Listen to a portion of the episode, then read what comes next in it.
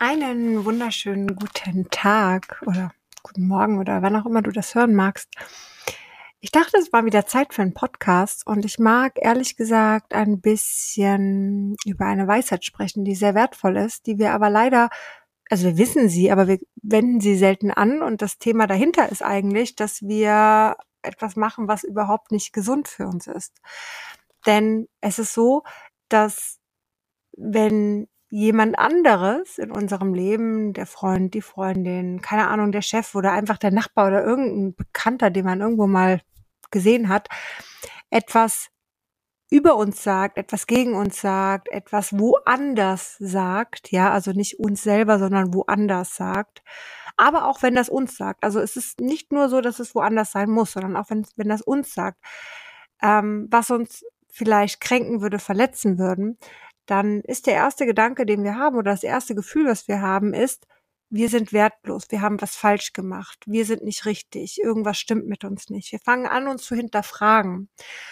Ähm, ich denke, dass Hinterfragen immer mal Sinn macht, aber sicherlich nicht unbedingt in dieser Situation Sinn machen muss.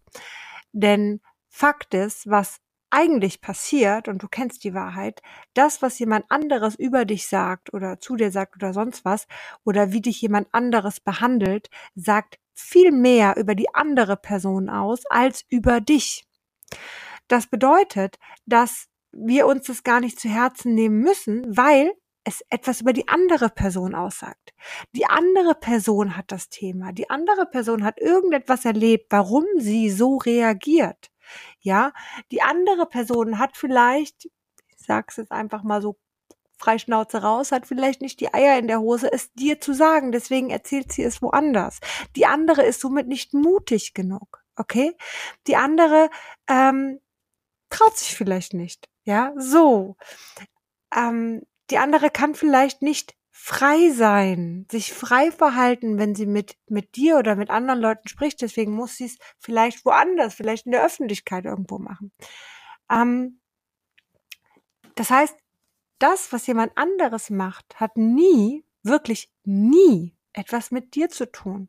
Das Thema ist nur, dass du es auf dich beziehst und es dir daraufhin schlecht geht. Dabei dürftest du rein theoretisch gesehen einfach mal das fühlen, was nämlich wirklich da ist. Denn das, was da ist und was total berechtigt ist, ist einfach eine Verletzung. So. Man fühlt sich verletzt, wenn sich jemand so verhält. Man fühlt vielleicht sich auch wütend auf die Person, weil sich, weil sie sich so verhält. Ja, das ist lediglich ein Gefühl. Und du darfst dich so auch fühlen. Das Gefühl ist vollkommen legitim. Und es kann auch sein, dass du der Person nicht mehr vertrauen kannst. Auch das ist vollkommen legitim. Ja. Aber es ist nicht mehr und nicht weniger als nur dieses Gefühl. Aber aufgrund dessen, dass wir anfangen, diese Situation zu bewerten, gehen wir hin und fangen an, es auf uns zu beziehen und verlieren in dem Moment die wirkliche Wahrheit komplett aus den Augen. Denn die wirkliche Wahrheit ist, dass die Person ein Thema hat und es überhaupt nichts mit dir zu tun hat.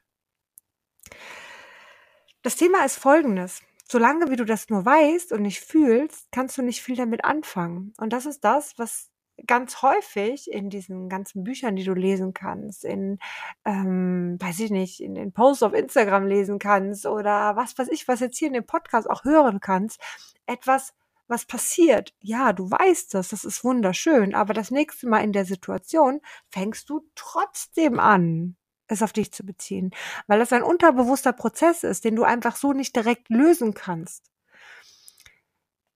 Du kannst ihn aber lösen, indem du einfach tiefer in dich hineingehst. Ja.